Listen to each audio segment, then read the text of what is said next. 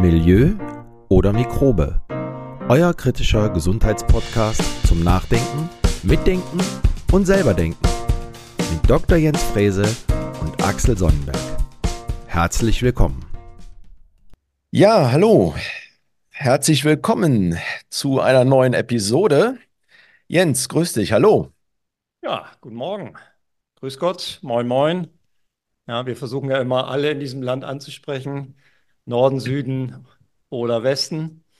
Ja, was äh, haben wir heute auf dem Programm? Ähm, eine kleine, ja, eine kleine Neuigkeit für mich so als Moderator. Ähm, heute sind nicht der Jens und ich äh, eure Gastgeber, sondern äh, nur ich, denn wir müssen heute über Arthrose reden. Und warum müssen wir über Arthrose reden? Ähm, es gibt ein ganz neues Buch ganz hochaktuell. Das nennt sich die Anti-Arthrose-Ernährung. Funktionelle Zusammenhänge, wie unsere Nahrung über den Darm die Gelenke beeinflusst. Das ist der Untertitel. Und ähm, es hat kein geringerer geschrieben als der liebe Jens, mit dem ich hier den Podcast mache. Und hat noch einen Kollegen dabei, den Lennart Waldschmidt. Der ist heute leider nicht unser Gast, aber ein sehr, sehr interessantes Buch. Äh, ich kann es äh, jedem wärmstens empfehlen. Klar, ein bisschen Werbung müssen wir natürlich auch für das Buch machen. Es ist ähm, ein klein bisschen wissenschaftlich gehalten, aber wir werden darüber sprechen heute, Jens.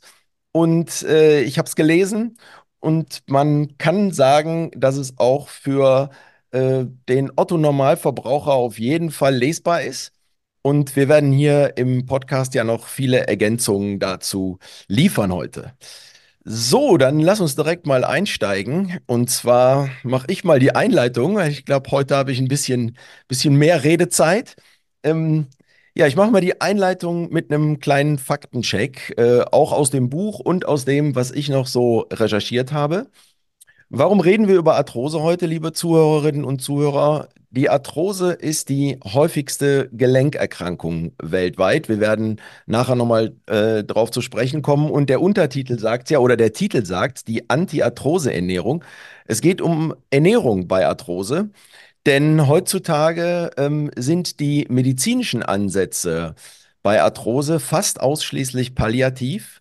Das heißt, ähm, es gibt halt keine Heilung, sondern es wird ausschließlich der Fokus darauf gelegt, die, den Prozess der Arthrose zu verlangsamen. Und äh, Jens und sein Kollege, die haben auch, haben sich das mal angeschaut und äh, es geht einfach, der, oftmals ist der Grund ähm, unsere Lebensstilfaktoren.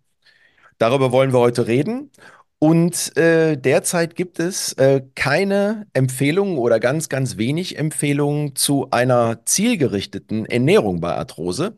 Und genau da setzt das Buch an. Und nochmal ein paar Fakten. Ähm, ich habe es rausgesucht, ähm, äh, ganz aktuell, nur damit man sich mal ein Bild macht, äh, damit ihr euch draußen mal ein Bild machen könnt. 2021 ähm, gab es ähm, 320.000 äh, Diagnosen von Hüft- und Gelenkarthrosen äh, in deutschen Krankenhäusern. Und das ist nach der Herzinsuffizienz die zweithäufigste Hauptdiagnose in deutschen Krankenhäusern. Ähm, und noch eine Zahl, äh, bis zum, es gibt so, äh, bei Statista habe ich das nachgeschaut, ähm, kann auch jeder nachschauen. Also es ist nichts, was wir, was wir uns ausdenken, sondern ähm, da gibt es Hochrechnungen, äh, bis zum Jahr 2050 wird es einen Zuwachs von 1,3 Millionen Patientenzahlen zu Hüft- oder Gelenksarthrosen in deutschen Krankenhäusern geben.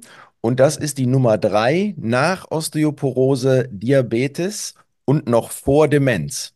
Also das finde ich ziemlich, ähm, äh, ja, ziemlich bemerkenswert. Und das ist der Punkt, weshalb wir darüber reden sollten. So, jetzt habe ich aber eine lange Einführung gemacht heute äh, und jetzt soll aber auch mal sollen auch mal die Autoren, in dem Fall leider nur der Jens, was heißt leider nur der Jens, leider ist der Lennart nicht da, den hätten wir gerne auch im Interview gehabt. Ähm, deshalb heute Jens nur wir beide und wir starten mal. Ähm, ein Kapitel von euch nennt sich ähm, Arthrose ganzheitlich verstehen und therapieren. Lass uns mal einsteigen mit einer Frage, was ist eigentlich Arthrose und wie, sie, wie ist sie gekennzeichnet, damit wir damit mal so einen Einstieg haben für die Zuhörerinnen und Zuhörer, die damit so noch gar keine Berührungspunkte haben.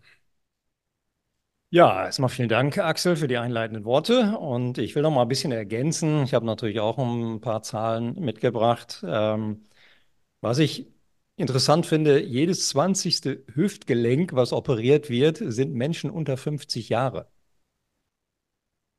So, und das spiegelt so ein bisschen das Phänomen wider, was wir auch bei vielen Erkrankungen sehen, dass diese chronisch degenerativen Erkrankungen oder die, die westlichen Zivilisationserkrankungen, wie man auch sagt, dass die immer früher eintreten. Das heißt, du wirst irgendwann mit 50 niemanden mehr finden, der nicht eine dieser westlichen Zivilisationserkrankungen, da gehört Diabetes dazu, da gehören für andere Stoffwechselerkrankungen, Übergewicht könnte man dazu zählen. Ähm, Alzheimer tritt auch immer früher auf, ob ich jetzt in die Krebserkrankungen schaue und so weiter. Und die Errungenschaft der letzten Jahrzehnte ist ja, dass wir diese chronischen Erkrankungen immer besser, ja, wie soll ich sagen, immer besser so in den Griff bekommen, dass man seine Lebenszeit damit nicht unbedingt verkürzt.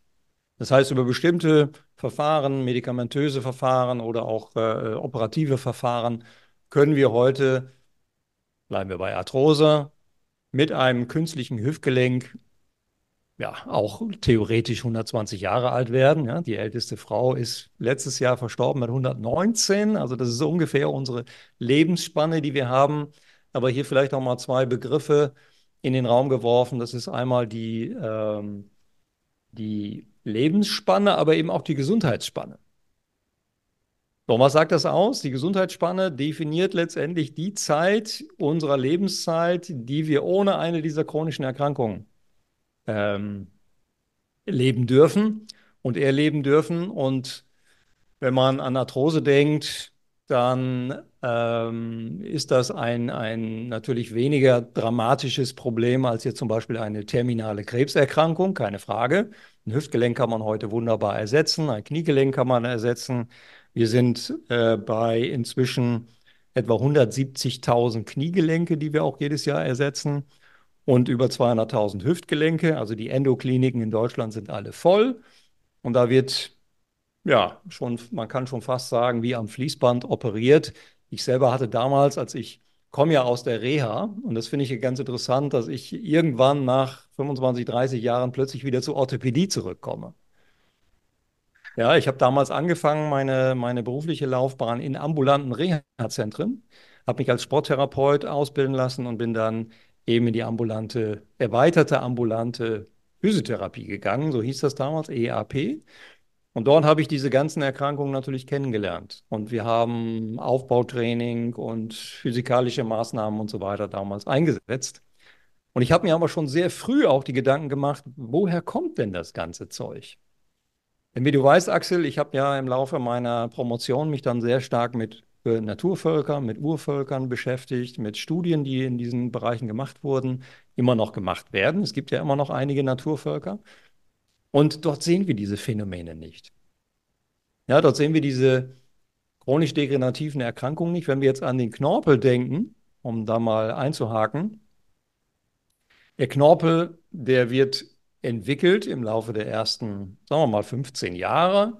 Der Knorpel wird immer fester, wird immer stabiler, wird immer mehr funktionell aufgebaut, um letztendlich die Bewegungen, die wir als Mensch durchführen können und auch diese Kräfte, die auf die Gelenke wirken, Zugkräfte, Scherkräfte und so weiter, dass wir die auch mit 80, mit 85, mit 90 immer noch durchführen können, ohne dass es eine Destruktion im Gelenk gibt.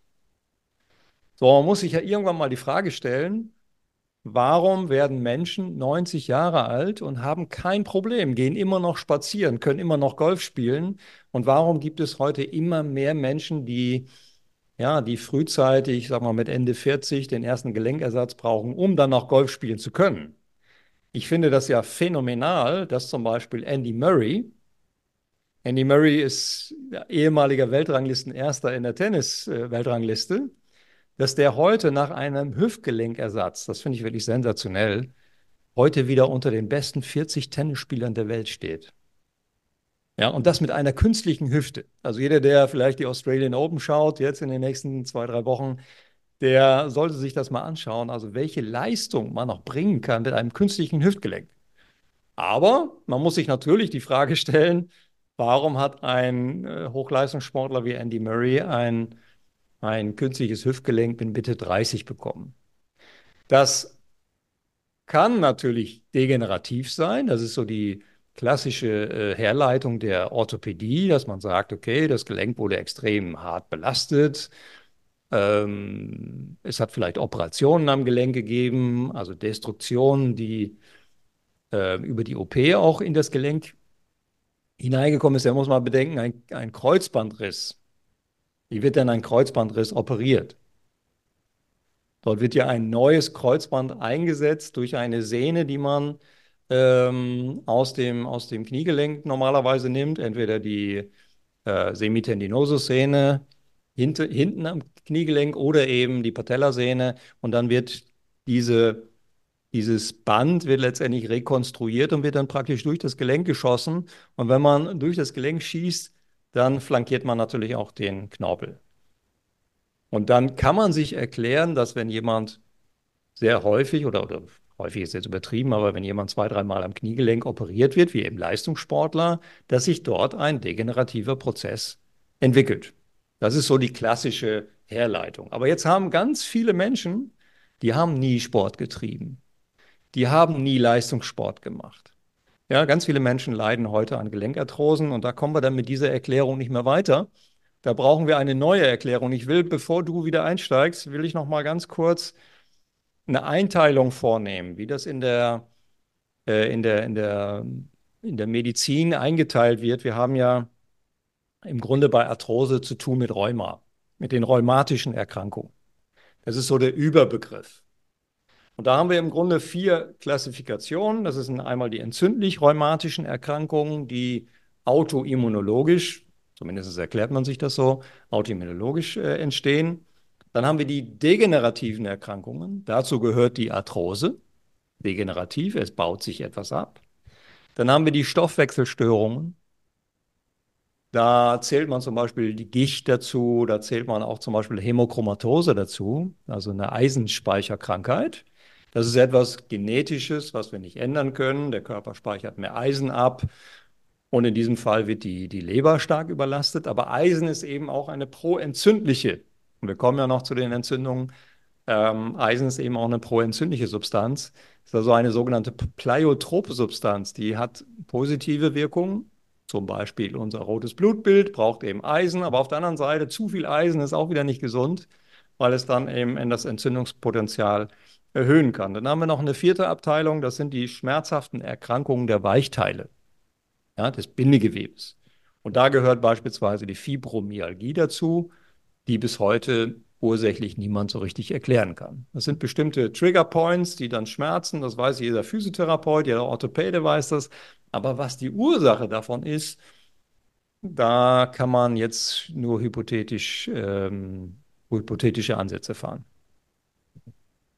Okay, danke auf jeden Fall schon mal für diesen Überblick. Ich wollte ja immer schon mal so reingrätschen bei dir, weil ähm, ein Punkt, den du gerade gesagt hast, ja, es gibt, äh, gibt Menschen, die sind ähm, 80, 90, die ähm, gehen spazieren, die bewegen sich, die fahren Fahrrad, ähm, ohne, ohne irgendwelche Beschwerden, äh, weder in der Hüfte noch im Knie. Und da stellt sich für mich die Frage, ähm, Gibt es denn oder welche Risikofaktoren gibt es denn für die Entstehung der Arthrose oder einer Arthrose? Du hast schon so entzündliche ähm, äh, Entzündungen im Körper ins Spiel gebracht, ähm, aber gibt es noch weitere Risikofaktoren? Naja, die, die Grundidee unseres Buches war ja, dass wir diese klassischen Erklärungsmodelle ja, zum Beispiel, man hat zu viel gehoben und hat deswegen Facettengelenksarthrose. Äh, oder man hat äh, sich im Berufsalltag zu viel auf seinen Knien oder seinen Hüften bewegt und hat dann sozusagen Verschleiß. Ja, also meine Großmutter würde Verschleiß sagen, meine Mutter auch. Ähm, aber das Thema hinkt. Ja, weil wenn wir uns zum Beispiel Gewichtheber anschauen oder Menschen, die eben sehr, sehr lange, über lange, lange Zeit Gewichte heben müssen, dann impliziert das nicht unbedingt eine Arthrose, sondern im Gegenteil. Die haben sogar sehr starke Knochen, weil der Knochen braucht ja auch Druck und Zug und so weiter, um sich zu ernähren. Aber dann sind wir schon beim Punkt. Ja, Gewebe muss eben ernährt werden. Wenn wir Gewebe belasten, dann brauchen wir auch eine Substitution von Nährstoffen. Und du weißt es als äh, Sportwissenschaftler, wir haben braditrophes Gewebe. Was bedeutet das? Das ist Gewebe, was eben nicht gut durchblutet oder gar nicht durchblutet wird, was eben diese Diffusionsprozesse braucht. Ja, vor allen Dingen Druck, Zug und so weiter, wenn man an Bandscheiben denkt. Ja, Bandscheiben saugen sich nachts wieder auf. Ne? Man ist dann morgens äh, ein, ein bisschen größer als, als abends.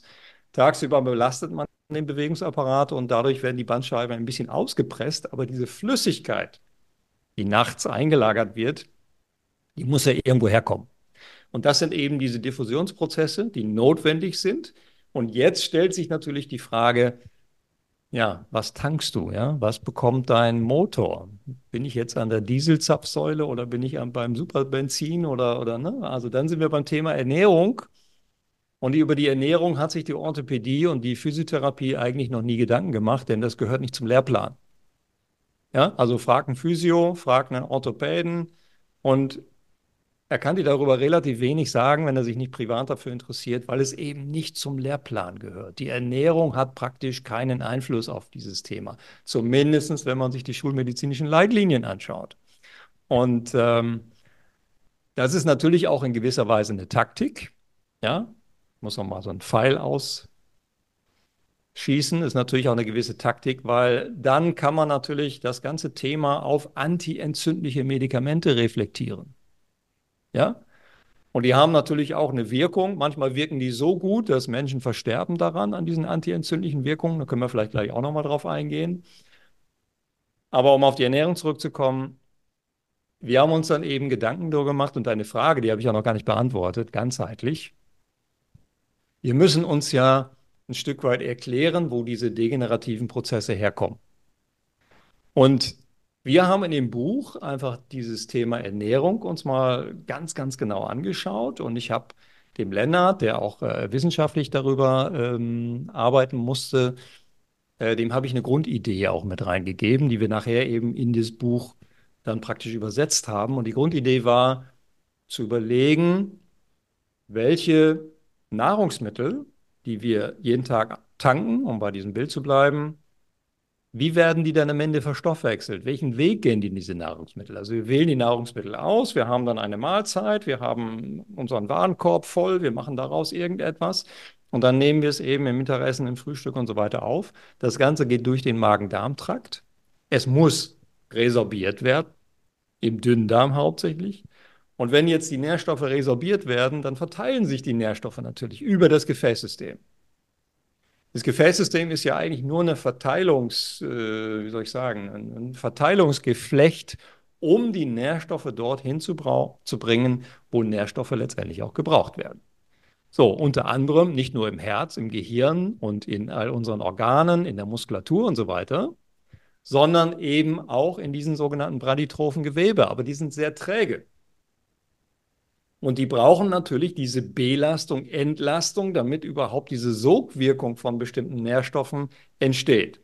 Und so haben wir, wenn man das ganzheitlich ähm, sich, sich herleiten möchte, so haben wir dann eben einen sogenannten Mismatch, auf den wir gleich nochmal eingehen werden, zwischen dem, was wir sozusagen tanken, auftanken jeden Tag und dem, was letztendlich diese Gelenkernährung auch fördert. Ja, und da ist dann wieder das Thema Bewegung. Ja, wir haben heute nur noch Bürojobs. Wir sind alle in der Digitalisierung und die wenigsten müssen sich heute für ihren äh, Broterwerb noch bewegen.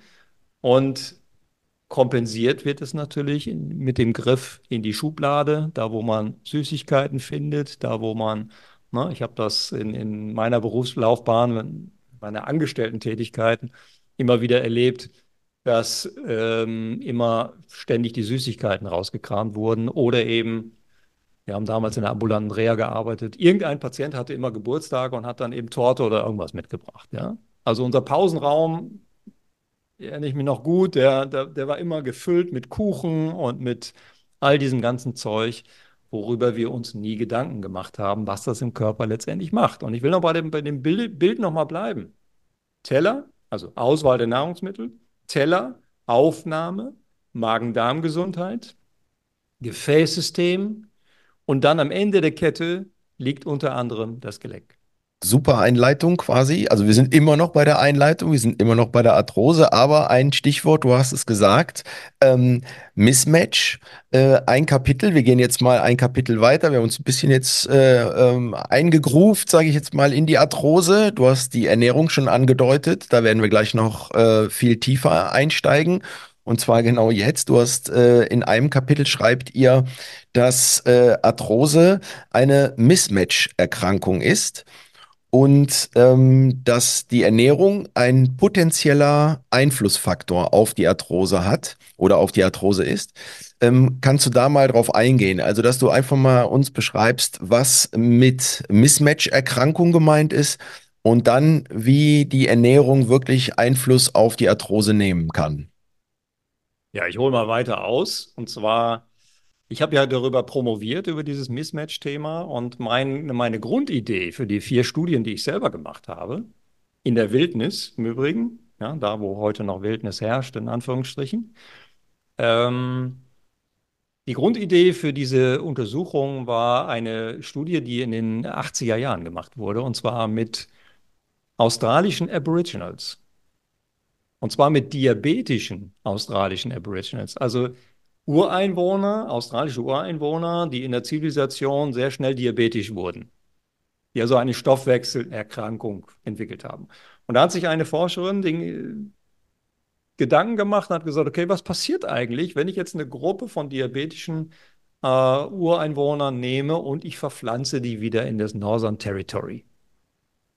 Ja, also in den hohen Norden von Australien, da wo äh, nee, das stimmt gar nicht. Das war, war eher die Wüste in Australien. Also der hat, die hat die praktisch in der Wüste ausgesetzt.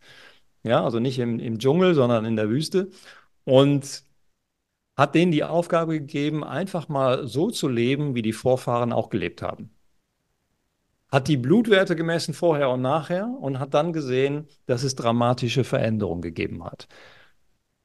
Beim Körpergewicht natürlich, beim Körperfett, aber auch bei Cholesterin, bei Blutdruck, bei, bei diesen ganzen Werten, ja, die jeder Hausarzt jeden Tag, ich weiß nicht, 20, 30 Mal sieht, ja.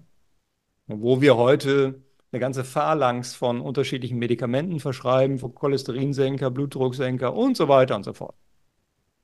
Und das ist natürlich nie ganzheitlich, weil wir immer nur Symptome letztendlich versuchen, äh, über ein ein Präparat letztendlich in den Griff zu kriegen, indem wir einen Rezeptor hemmen oder was auch immer. Aber was wir nicht diskutieren, ist der Lebensstil, den wir führen.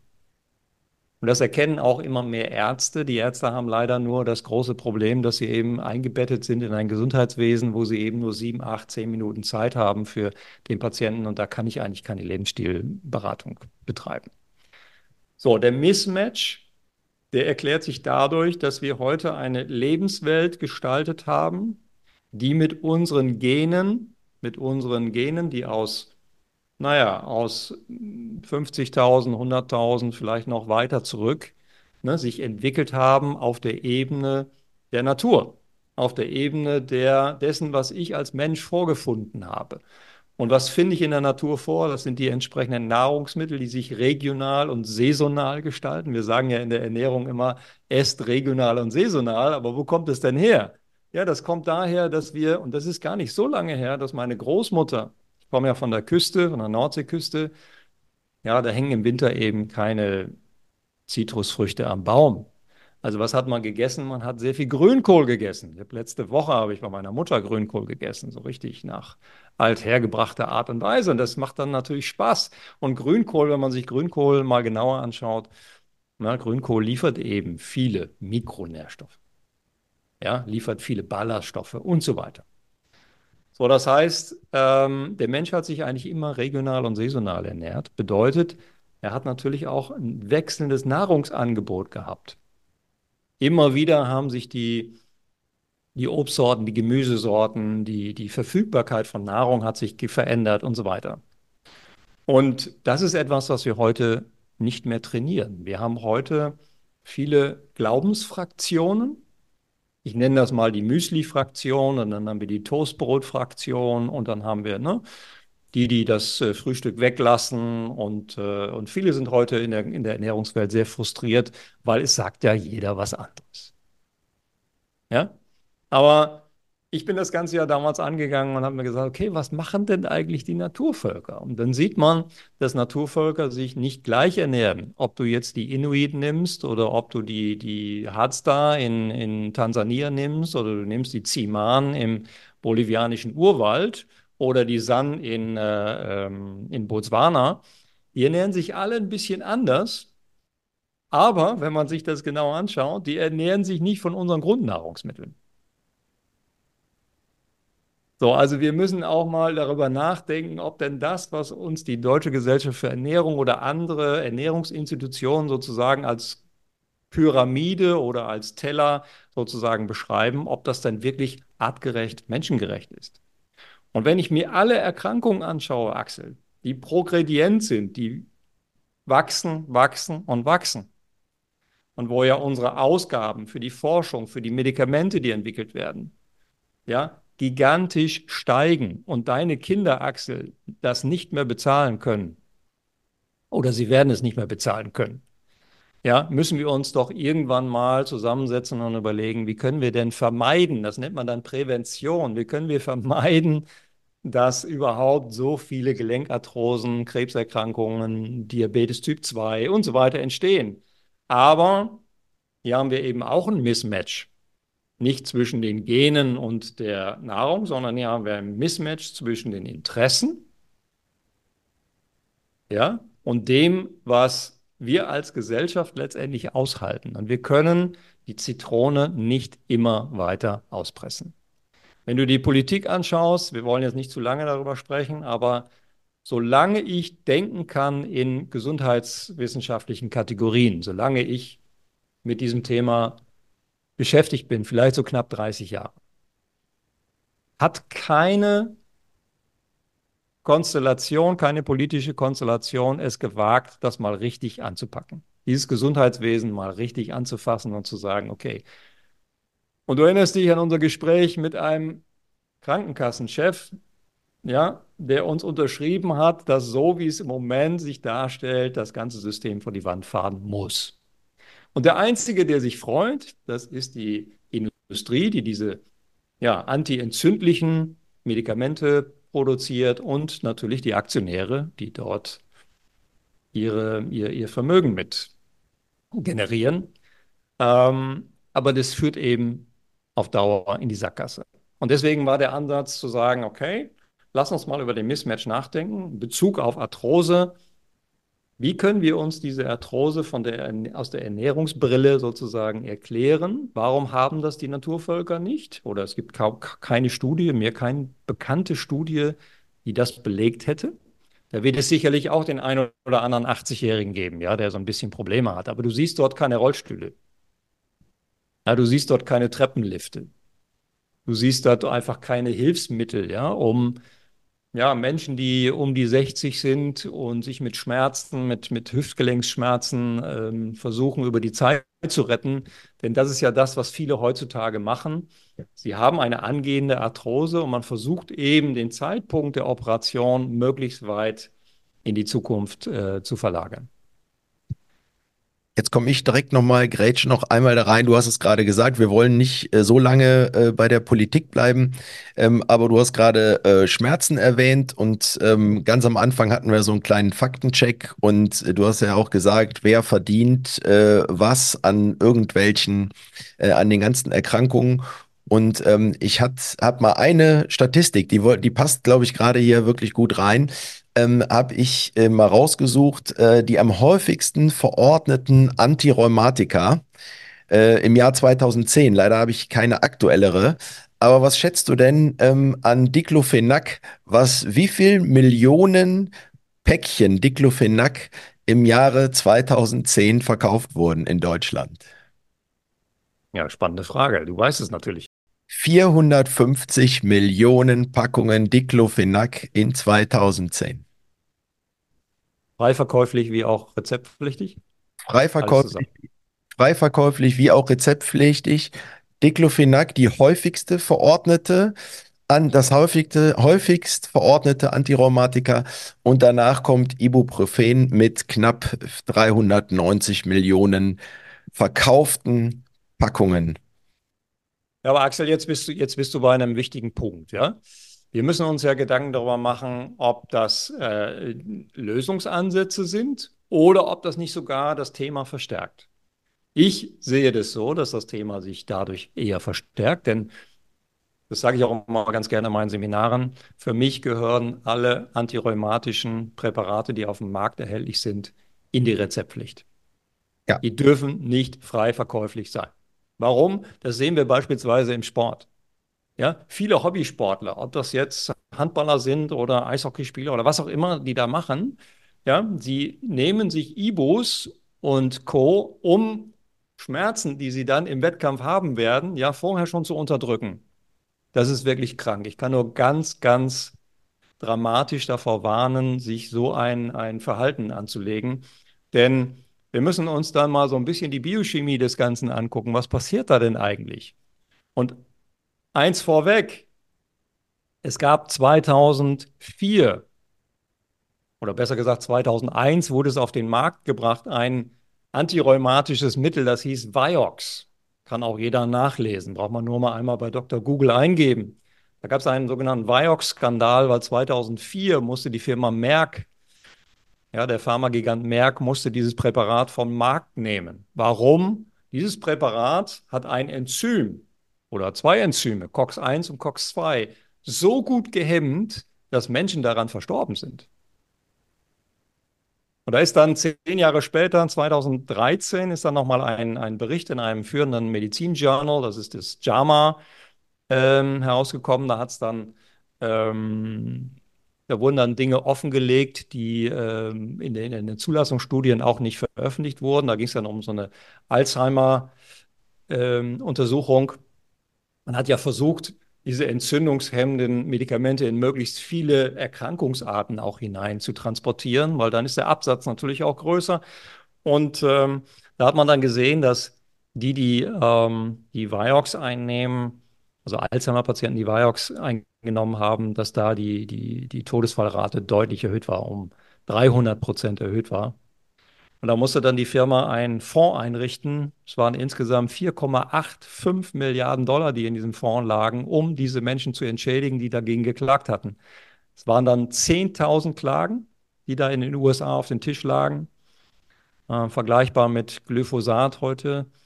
Ähm, und naja, das waren am Ende Menschen, die, die sind dann an, an Herzerkrankungen verstorben. Ja, die hatten dann plötzlich äh, Probleme mit dem Herz-Kreislauf-System, weil, und das sei hier nochmal klar gesagt, weil eben diese Medikamentenklassen den Entzündungsprozess hemmen und dummerweise durch diese ganze bescheuerte Werbung, die da draußen gemacht wird für Entzündungshemmer, haben die Menschen das als etwas Positives abgespeichert. Nochmal differenziert gesagt, wenn ich jetzt eine Zahn-OP habe und ich wache am nächsten Tag auf oder ich, äh, ich, ich komme aus, aus der Zahnarztpraxis und ich habe drei Stunden später Zahnschmerzen, dann kann man natürlich mal ein, ein, ein solches Medikament einnehmen, keine Frage.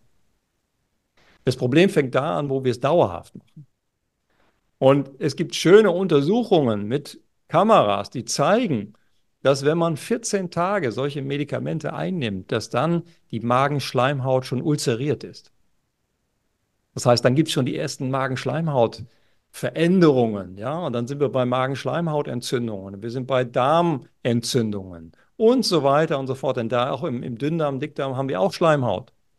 Und wenn die Schleimhaut, das habe ich schon im Angelkurs damals als Zwölfjähriger gelernt, wenn die Schleimhaut verloren geht, dann ist auch der Schutz verloren. So, und dann fängt das ganze Dilemma und das ganze Drama an. Ja?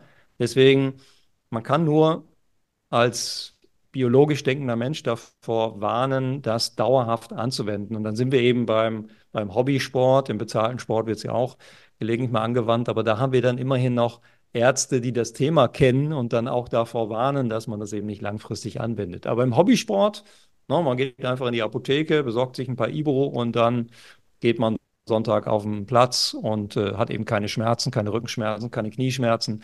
Und das ist ja das Fatale, Axel. Denn der Schmerz ist ja das Signal, dass hier irgendetwas nicht stimmt im Gelenk. Ja? Also muss man sich doch Gedanken darüber machen, wie kriege ich das jetzt ausgeglichen? Und diese Schmerzkaskade, die hängt ja an der Entzündungsreaktion. Die Entzündung startet und die Entzündung ist ja der Versuch, etwas zu lösen. Wir nennen das in der Fachsprache dann Resolution. Das heißt, die Entzündung löst sich dann irgendwann wieder auf. Und in dem Moment, und das weiß jeder Physiotherapeut, wo sich die Entzündung auflöst, beginnt eigentlich erst die Heilungsphase. Wenn ich aber in dieser ersten Phase, um da noch mal ganz kurz drauf einzugehen, wenn ich dort ein Enzym blockiere, das COX-1 oder COX-2 heißt, wo bestimmte Prostaglandinproduktionen dranhängen, die unter anderem auch für die Schmerz, ähm, für die Schmerzwiedergabe zuständig sind, denn Schmerz ist ja ein ganz wichtiges Signal. Wenn du an Tiere denkst, Axel, ja, Tiere haben auch Schmerzen. Was machen die dann? Die gehen unter den Busch und kommen dann in dem Moment, wo der Schmerz wieder nachlässt, wo die Heilungsphase beginnt, kommen die dann langsam wieder in Bewegung. Das haben wir ja auch damals als Reha-Trainer gelernt, dass wir nicht Knie und, und, und, und äh, Extremitäten eingipsen, sondern dass wir möglichst schnell wieder anfangen mit der Bewegungstherapie. Ja, denn es ist unfassbar schwer, abgebautes Gewebe, zum Beispiel Muskelgewebe, was sich dramatisch schnell abbaut. Das weiß jeder, der mal eine, eine längere OP hinter sich hatte.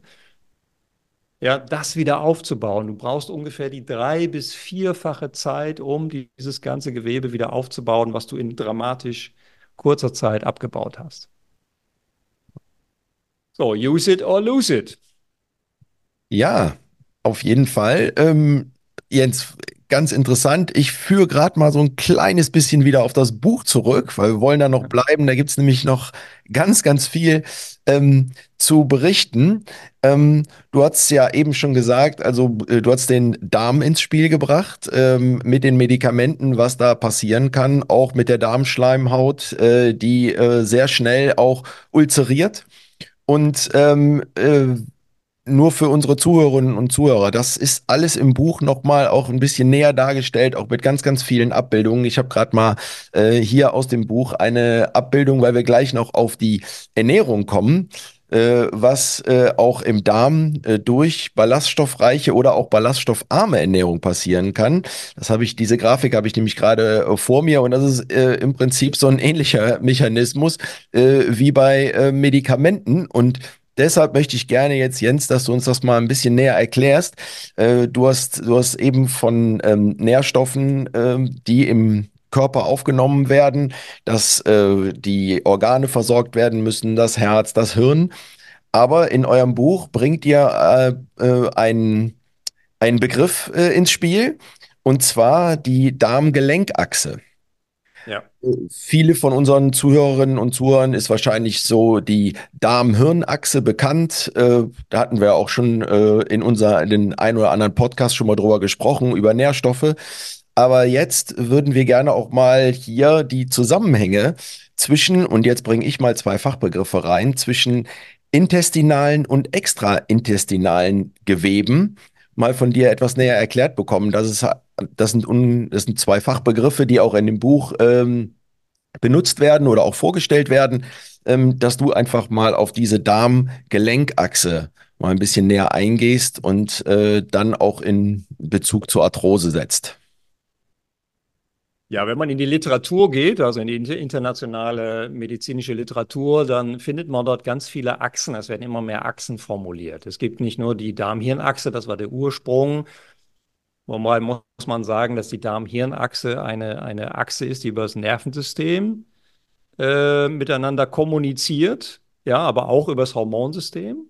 Ja, da kann man das sehr, sehr gut erklären, ja, dass äh, diese beiden Supersysteme, Hormone und eben, eben das Nervensystem, dass es dort eine bidirektionale Verbindung gibt zwischen dem Darm und dem Gehirn. Es werden mehr Informationen vom Darm an das Gehirn transportiert als vom Gehirn runter in den Darm.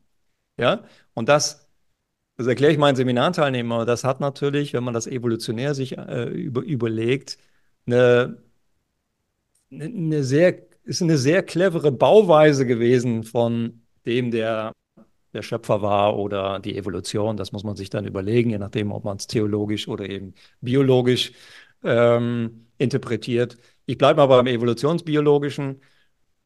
Warum ist diese Verbindung so äh, intensiv geschlossen worden? Weil natürlich das Gehirn genaue Kenntnis darüber haben muss, was im Darm passiert. Wenn wir im Darm eine Entzündung haben, dann muss das Gehirn bestimmte Verhaltensweisen programmieren. Da könnte man jetzt ganz weit gehen und könnte sagen, was ist denn eine Depression? Ist eine Depression eine psychische Erkrank Erkrankung, eine psychiatrische Erkrankung? Fragezeichen. Oder ist es eine Darmerkrankung? Ja, der wird jetzt von den Zuhörern, die medizinisch geschult sind, vielleicht das ein oder andere Veto geben, aber ich schmeiße es jetzt einfach mal rein. Parallel dazu wurden eben auch andere Achsen definiert. Zum Beispiel, du hast eben gesagt, die Darm-Hirn-Achse, die Darm-Gelenkachse oder auch die Darm-Muskelachse oder auch die Darm-Lungenachse und so weiter. Was will man damit eigentlich aussagen? Es gibt keine direkte Darm-Gelenkachse. Es ist nicht so, dass der Darm jetzt direkt mit dem Kniegelenk oder mit dem Hüftgelenk in Verbindung steht, aber Gewebe kommunizieren miteinander. Und worüber machen sie das? Über sogenannte Botenstoffe. Und unser Immunsystem benutzt ganz, ganz viele Botenstoffe, um beispielsweise eine Entzündungsreaktion zu organisieren, die bestmöglich und so schnell wie es irgendwie geht in diese Resolution kommt, also in diese Auflösung kommt, damit das Gewebe wieder repariert werden kann. Und unter der Darm-Gelenkachse versteht man eben, es werden Nahrungsmittel, Lebensmittel aufgenommen, die werden resorbiert, die werden, nicht alle werden resorbiert, Ballaststoffe werden zum Beispiel nicht resorbiert, sondern die werden dann umgesetzt, zum Beispiel in antientzündliche Mediatoren. Aber wir haben heute in unserer modernen Ernährung, wenn wir an Emulgatoren denken, wenn wir an, an, an, an diese ballaststoffarme ähm, äh, Ernährungsweise denken, die viele heute in, dieser, in diesem Rahmen der Convenience Food äh, des Convenience Foods äh, täglich einnehmen, dann hat das eben Auswirkungen auf den Darm und darüber auf das Immunsystem und über das Immunsystem natürlich auch auf unsere Gelenke. Also nicht direkt, sondern indirekt.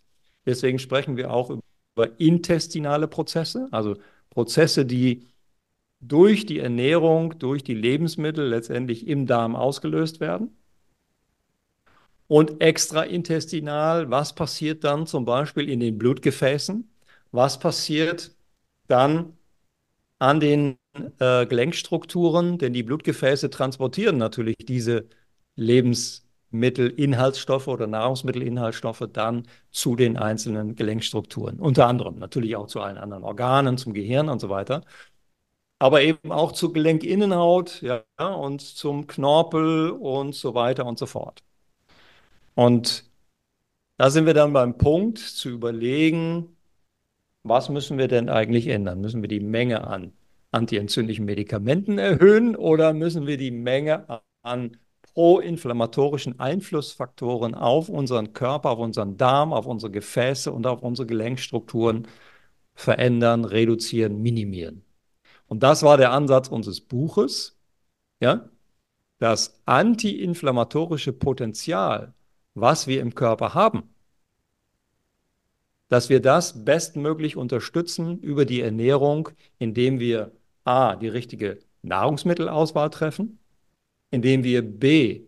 den Darm so antientzündlich halten, wie es nur geht, indem wir c. die Blutgefäße nicht überfrachten mit proinflammatorischen Einflussfaktoren wie zum Beispiel raffiniertem Zucker. Ja, also industriell hergestellter Zucker, der heute praktisch in allen Convenience-Food-Produkten enthalten ist. Und dann die letzte Konsequenz, ich hatte die Diffusionsprozesse erwähnt, die letzte Konsequenz bekommen die Gelenkstrukturen diese Mikronährstoffe, die es letztendlich braucht, um sich zu regenerieren. Und dann sind wir wieder beim Mismatch, ja? Bewegungsmangel, moderne Ernährung, Gelenkerkrankung. Jetzt können wir ganz tief in die einzelnen Strukturen reingehen. Das haben wir natürlich im Buch auch ein Stück weit gemacht, ähm, weil das Buch ist nicht geschrieben worden für ja, für meine Mutter, sondern eher für den, der sich wirklich inhaltlich ganz stark damit auseinandersetzen will, der, der beruflich damit zu tun hat, Ergotherapeuten, Physiotherapeuten, aber auch Orthopäden. Und du hast es aber auch gesagt, Axel, du hast ja das Buch gelesen. Es ist eben auch für Otto Normalverbraucher so umgeschrieben, ja, dass man dem Ganzen noch folgen kann. Und dass vor allen Dingen diese Grundidee, die wir dort eingebaut haben, die Grundidee, die wir dort eingebaut haben, eben bei der Auswahl der Lebens- und Nahrungsmittel beginnt. Also praktisch eine Stufe noch vor dem Teller, nämlich beim Einkauf. Ähm, und das ist ja der Punkt, wo wir eben in der praktischen Arbeit, wenn man jetzt Ernährungsberater ist, wenn man Ernährungstherapeut ist, bei der praktischen Arbeit schon ansetzen, indem wir die Lebensmittelauswahl verändern. Ja, du hast es gesagt, äh, Lebensmittel verändern. Und äh, nochmal, um auf das Buch äh, zurückzukommen, äh, du sagst natürlich auch für äh, Fachleute geschrieben. Ähm, wie gesagt, ich habe es auch mit einer anderen Brille zum Teil gelesen. Ähm, es sind, es finden sich aber auch viele äh, Ansatzpunkte, wenn man das genau liest, äh, wo jeder für sich auch selber ähm, was mitnehmen kann. Also von daher eine absolute Empfehlung, euer Buch, ähm, auch äh, für, sage ich es mal in Anführungszeichen, Autonormalverbraucher, die wirklich äh, einen guten Einblick äh, darüber bekommen, äh, über den ganzen äh, Entzündungsprozess äh, innerhalb der Gelenke und was man natürlich auch dagegen tun kann und was man vor allen Dingen, was man selber tun kann. Du hast es eben gesagt, dass wir bestmöglich äh, das nutzen, was äh, uns Nährstoffe zur Verfügung stellen und was unser Körper uns auch zur Verfügung steht, um ihn da bestmöglich zu unterstützen. Ähm, aber lass uns noch mal ein kleines Stück äh, weitergehen in eurem Buch. Ähm, und zwar noch mal kurz auf die Entzündungen einzugehen. Auch äh, jetzt nochmal für jeden, so zur Erklärung vielleicht mal, äh, dass du nochmal sagst, äh, gerade bei Arthrose oder überhaupt Entzündungen, ähm, wie entstehen Entzündungen und wie ist so der Verlauf von so Entzündungen? Also von der, vom Anfang bis zur Beendigung einer, einer Entzündung.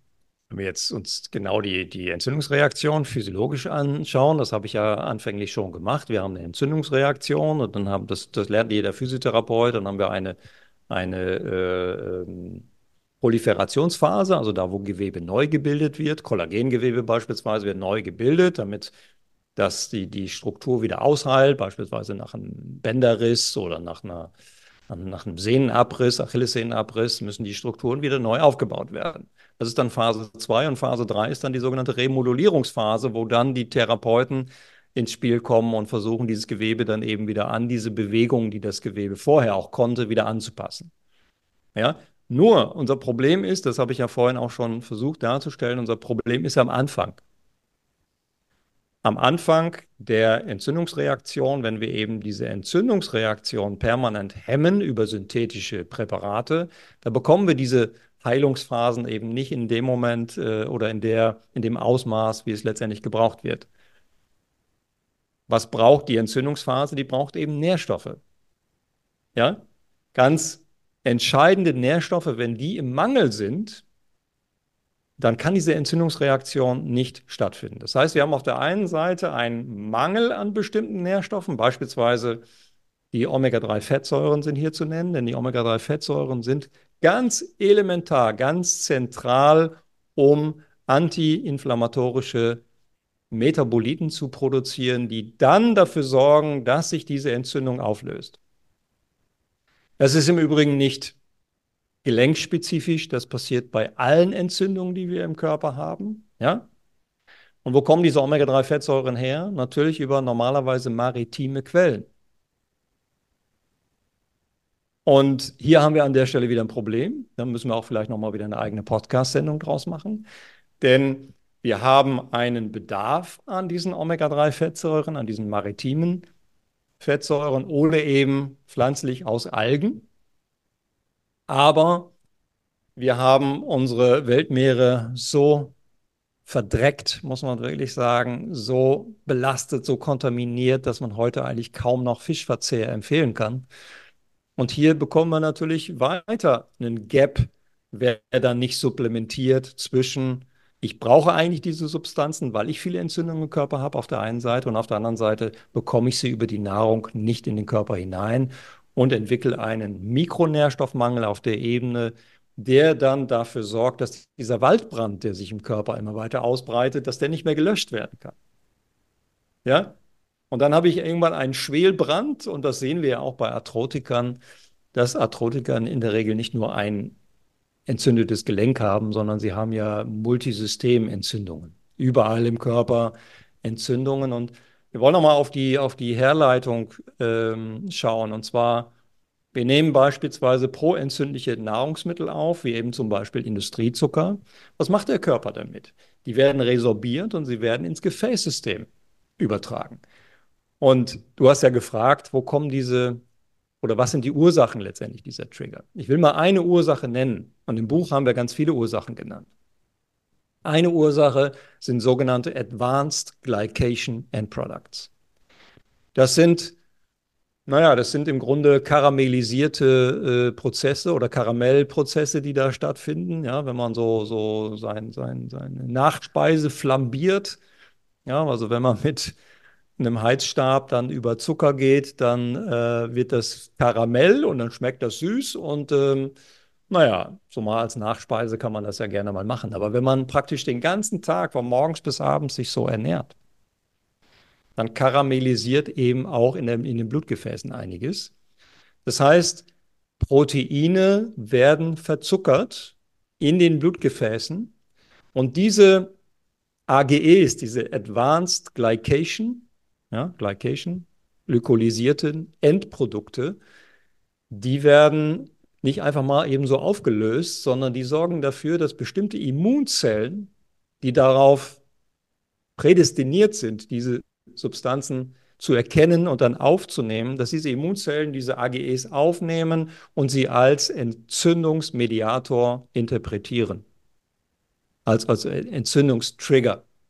Und dadurch schmeiße ich sozusagen immer wieder mein Immunsystem an. Und wenn ich das fünf, sechs, zehnmal am Tag mache, dann habe ich immer wieder diesen Trigger auf das Immunsystem. Und was macht das Immunsystem? Naja, je nachdem, wie groß die Entzündungslage im Körper ist, holt es immer mehr Entzündungszellen, praktisch äh, Immunzellen dazu. Vergleichbar mit einer Polizeistaffel ja, sagen wir mal, wir haben in, in Köln ein wichtiges Fußballspiel und das ist jetzt gerade gegen den Nachbarn aus, keine Ahnung, aus Leverkusen oder aus Mönchengladbach, um da mal in dem Bild zu bleiben. Dann reicht es eben nicht mehr aus, nur ein paar Pferde mit ein paar äh, Polizisten vors Stadion zu stellen, sondern brauche ich praktisch an jeder Einfahrtsschneise, ja, an jedem Bahnhof brauche ich praktisch eine Polizeistaffel. Weil es könnte gefährlich werden. So, und wenn es im Körper jetzt an mehreren Stellen gefährlich wird, brauche ich eben auch mehr Immunzellen, die das Ganze kontrollieren und am Ende unschädlich machen. Ja, und dann sind wir beim Punkt, Axel, nämlich bei der Ernährung. Wenn ich dafür sorge, dass ich praktisch jeden Tag drei, fünf, zehn Mal immer wieder diese gefährlichen Substanzen in den Körper hineinbringe und das bei Bewegungslosigkeit. Ja, also das nochmal erwähnt, wenn ich mich viel bewege und raffinierte Kohlenhydrate esse, dann werden diese raffinierten Kohlenhydrate zwar auch ins Gefäßsystem übertragen, aber sie werden dann natürlich zu einem großen Teil auch von der äh, Muskulatur absorbiert. Sie werden als Energieträger genutzt. Das Problem fängt da an, wo dann der Bewegungsmangel dazukommt und sich praktisch der Blutzucker in den Gefäßen staut. Es sehr viele AGEs produziert werden und diese AGEs dann das Immunsystem aktivieren und natürlich auch unsere Gefäße belasten. Also die Gefäßinnenhaut, also die Innenstrukturen der Gefäße werden belastet. Und das führt natürlich dann auch zu Gelenkentzündungen, äh, äh, zu, zu Gefäßentzündungen und auch eben im weiteren Sinne dann zu Gelenkentzündungen. Und die Knorpelzellen, um das nochmal kurz zu erwähnen, die Knorpelzellen haben ja eine Besonderheit. Wir sagen in der Fachwelt sagen wir, sprechen wir bei einem sogenannten Turnover. Turnover heißt, wie schnell werden Zellen erneuert. Und es ist eben nicht so, dass Zellen alle, sage ich mal, 35 Billionen Körperzellen, die wir im Körper haben, dass die alle gleichmäßig im gleichen Turnus erneuert werden, sondern die haben ganz eigene Erneuerungsraten. Wenn wir an die Schleimhaut denken, die, ernährt, die, die erneuert sich unfassbar schnell, nämlich innerhalb von ein bis drei Tagen. Die Knorpelzellen haben eine Besonderheit. Die erneuern sich so gut wie gar nicht. Ja, die haben einen unheimlich langsamen Turnover, der in unsere Lebenszeit gar nicht mehr hineinpasst. Das heißt, mit anderen Worten, wir tun gut daran, diese Knorpelzellen, die wir haben, bestmöglich zu ernähren, zu belasten über Bewegung, damit sie sich bestmöglich eben über diese Diffusionsprozesse ernähren können, um sie möglichst 80, 90, bestenfalls 120 Jahre stabil zu halten.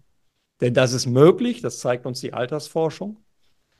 Das zeigt uns die Longevity-Forschung, dass ja, man auch theoretisch mit 110 immer noch spazieren gehen kann, immer noch ja, Golf spielen, weiß ich nicht, das ist vielleicht dann nicht mehr möglich, aber dass man äh, auf, seinen, auf seinen Kniegelenken, auf seinen Hüftgelenken immer noch stehen kann. Ja, und äh, da, da, da kommen wir wirklich schon, ähm, ja, nicht zum Ende, aber schon mal zu einem kleinen Ausblick und noch so ein, zwei Fragen, die ich, die ich äh, in dem Zusammenhang habe. Du hast, äh, wir gehen nämlich wieder, wieder zurück ins Buch und gehen, schreiten weiter durch das Buch, Kapitel für Kapitel. Ähm, es gibt ein Kapitel bei euch, das äh, äh, beschäftigt sich ähm, mit der Heilung, beziehungsweise ähm, mit, mit, der, ähm, mit der Behandlung, mit der zukünftige Behandlung von Arthrose. Dass es so wie jetzt im Moment nicht weitergeht, das haben wir schon angesprochen, das hast du auch gesagt. Also wir hatten es ja ganz am Anfang erwähnt, äh, im Moment sind die, sind die medizinischen Ansätze ausschließlich palliativ. Die Ärzte haben auch äh, äh keine Zeit, äh, um Lebensstilfaktoren zu beraten oder ausführlich dort zu beraten. Ähm, Deshalb meine Frage, so nicht am, nicht am Schluss, aber so kurz davor, ähm, wie sieht es aus eurer Sicht aus? Ist Arthrose heilbar? Wenn du dir die Überschrift des Buches anschaust, dann siehst du dort ein Ausrufezeichen und ein Fragezeichen.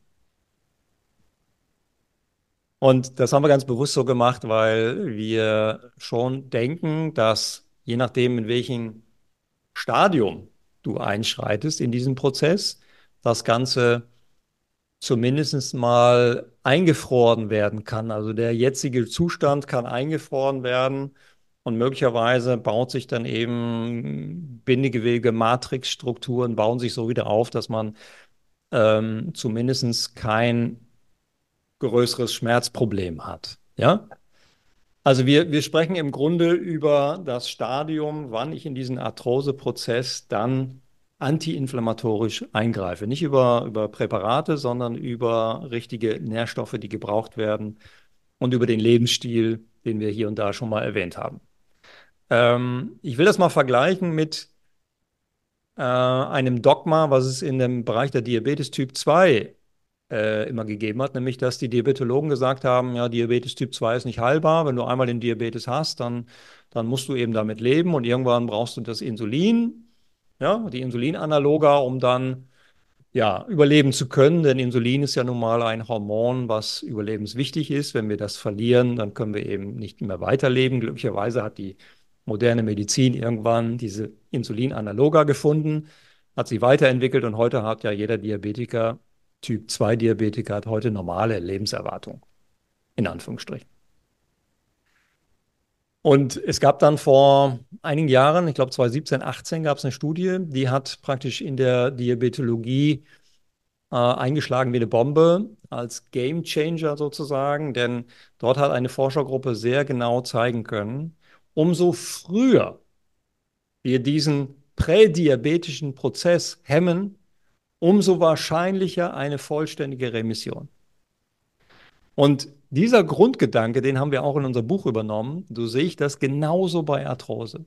Umso früher man in diesen arthrotischen Prozess, in diesen degenerativ entzündlich chronischen Prozess eingreift, lebensstilverändernde Maßnahmen durchmacht, die in der Hauptsache beim Thema Ernährung liegen, äh, werden wir das Ganze zumindest mal stoppen. Ob wir es dann wieder aufbauen können, ist eine andere Frage. Ja, das werden wir in einem weiteren Podcast auch noch diskutieren, denn es sind nicht nur wir haben ein Buch geschrieben, sondern auch andere Leute schreiben Bücher über Arthrose und da gibt es ganz spannende Entwicklungen, ja, die wir ähm, in einer weiteren Folge auch nochmal beleuchten werden, denn es gibt sowohl auf der operativen Seite sehr neue Entwicklungen, als auch auf der ähm, Ebene der, der Heranzüchtung von Knorpelzellen, ja, die dann entsprechend implantiert werden und so weiter. Nochmal ein neues Thema, deswegen wieder weg davon. Ähm, ich bin von alledem, was wir uns angeschaut haben, und wir haben unfassbar viel Literatur gelesen für das Buch. Ja, das sieht man, glaube ich, auch. Ne? Wir haben ganz viele Literaturstellen, äh, die jeder nachlesen kann. Das ist die Originalliteratur von Studien, die zu diesen einzelnen Aspekten, die wir da beschreiben, gemacht wurden. Ähm, bin ich letztendlich zu, dem, zu der Erkenntnis gekommen, umso früher man in das Thema einsteigt, umso wahrscheinlicher, dass du mit 70, 80 kein künstliches Hüftgelenk brauchst. Wir sind ja häufig in dieser, wie soll ich sagen, in, dieser Erklär in diesem Erklärungsnotstand, dass wir sagen, naja, mein Vater hatte auch eine Hüfte, eine Hüfte mit 50. Meine Mutter hat auch mit 60 ein neues Kniegelenk bekommen. Ja, ist das also genetisch? Das ist dann immer so diese, ja, wie soll ich sagen, ja, man, dieser Erklärungsversuch, ja, um darzustellen, dass es eben bei mir genauso ist wie bei meinen äh, Eltern. Ich würde sagen, der Einfluss der Genetik ist vielleicht 10, 15, 20 Prozent. Ja, man hat vielleicht eine genetische Disposition, dass man ähm, etwas anfälliger, etwas vulnerabler ist auf der Ebene. Ja, das mag sein. Aber ich würde behaupten, 80, 90 Prozent ist Lebensstil. Denn sonst würden wir es ja bei den Naturvölkern, die ich zitiert habe, auch sehen können. Und wir sehen es nicht. Also ist es eine Mismatch-Erkrankung. Und das ist das, was wir in dem Buch sehr intensiv beschreiben. Jens, vielen Dank. Ähm, ich glaube, das war auch ein äh, gutes äh, Schlusswort. Ähm, ich, du, du hast es gerade gesagt, ich will noch mal zwei, drei äh, Punkte auch zu eurem Buch erwähnen. Ähm, das, was äh, Jens auch beschrieben hat, ähm, erstmal an der Stelle noch mal unglaubliches Wissen. Vielen Dank an der Stelle schon mal für dein unglaubliches Wissen, das du jetzt wirklich hier jedem teilst in unserem Podcast. Und ähm, jeder, der da reinschauen will, also das Buch ist wirklich jedem zu empfehlen. Ähm, nicht nur irgendwie Fachkräften, sondern wirklich auch in Anführungszeichen Autonomalverbrauchern. Und ich gucke gerade hier nochmal rein. Ich habe es gerade äh, überschlagen. 41 Seiten 41 Seiten nur für da draußen an Literatur hinweisen, an Originalliteratur, das, was du gerade erwähnt hast. Also in diesem Buch ist ein unglaubliches Wissen zusammengefasst. Und ähm, ich blätter hier immer mal durch und äh, äh, die Kapitel, die wir durchgegangen sind, ich kann es auch sagen, gerade wenn es einen interessiert, weil es halt so wichtig ist, das Omega-3, Omega-6-Verhältnis, Omega-6 zu Omega-3-Verhältnis, ähm, da beschäftigt sich hier auch ein ganzes Kapitel. Ich habe es gerade eben aufgeschlagen, Seite 71 bis 75 beschäftigt sich nur um Omega-3. Ähm, ihr könnt äh, ganz, ganz viele tolle äh, wirklich äh, äh, tolle Abbildungen finden. Auch da gibt es ein Abbildungsverzeichnis, das ist, glaube ich, auch nochmal vier Seiten oder fünf Seiten lang. Ähm, wo auch nochmal die Zusammenhänge erklärt werden. Alles das, was Jens gesagt hat. Äh, die Darmschleimhaut wird erklärt, äh, wie die Nahrung äh, im Körper verstoffwechselt wird. Ähm, das könnt ihr euch alles angucken und da ist ein un unglaubliches Wissen drin. Also ich kann es nur jedem empfehlen. Wir werden es in den Show Notes natürlich äh, verlinken äh, und ihr könnt euch das Buch dann halt äh, gerne besorgen. So. Lass mich noch einen Satz sagen, Axel. Ja, weil es sieht so aus, als wäre ich der Einzige, der an diesem Buch gearbeitet hat. Das ist falsch. Auch mein Kollege, der Lennart Waldschmidt, ist ein Physiotherapeut, ja, der sich sehr, sehr intensiv auch mit der Literatur beschäftigt hat, der unfassbar viele Studien gelesen hat und zusammengetragen hat, um überhaupt diese Zusammenfassung dann auch liefern zu können.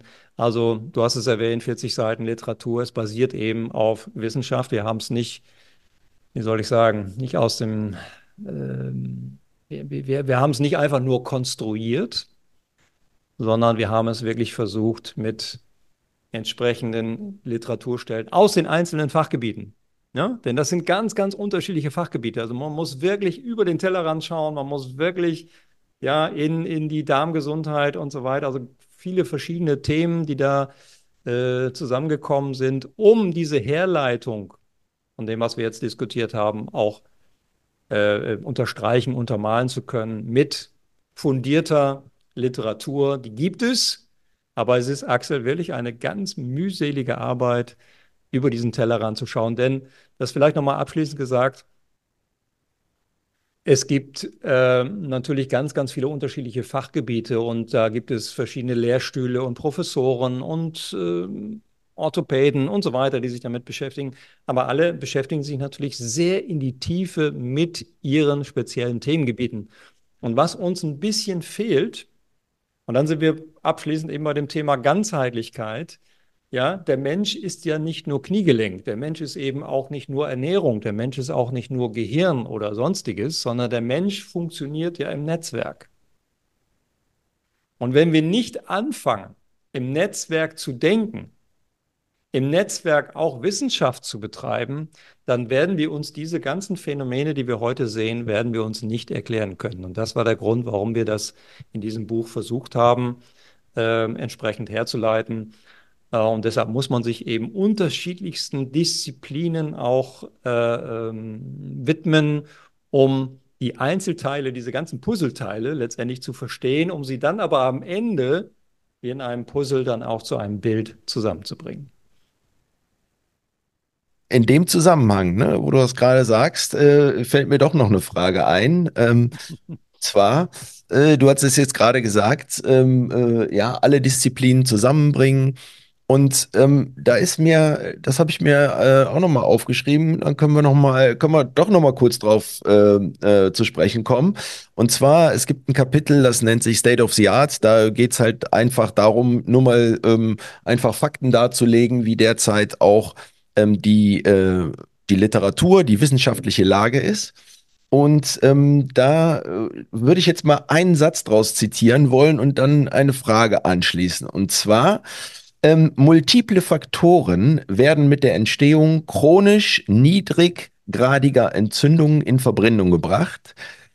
Ähm, da gibt es halt dann einige Literaturangaben und dann kommt, wobei Siemann, also es 2002, der Ernährung eine führende Rolle in der Initiierung eines proinflammatorischen Zustandes zuschreibt. Und äh, was mir da so ins Auge springt, ist, ähm, das ist auf, äh, ist fast, also ist direkt nach der Einleitung auf Seite 5, ähm, diese Studie von 2002, da habe ich mir aufgeschrieben, ähm, seit 2002. Das heißt also, dieses Wissen, dieses Wissen ist jetzt 22 Jahre alt, dass, ich zitiere es nochmal, äh, dass die, ähm, dass der Ernährung eine führende Rolle in der Initiierung eines proinflammatorischen Zustandes zuschreibt.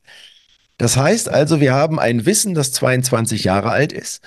Und obwohl dieses Wissen 22 Jahre alt schon da ist, woran liegt es, Jens, nach deiner Meinung? Da würde ich mir ganz persönlich deine Meinung, dass wir immer noch nicht so diese ernährungsbezogenen Behandlungen nicht ausreichend in die, ähm, in die ärztliche Praxis reinbringen.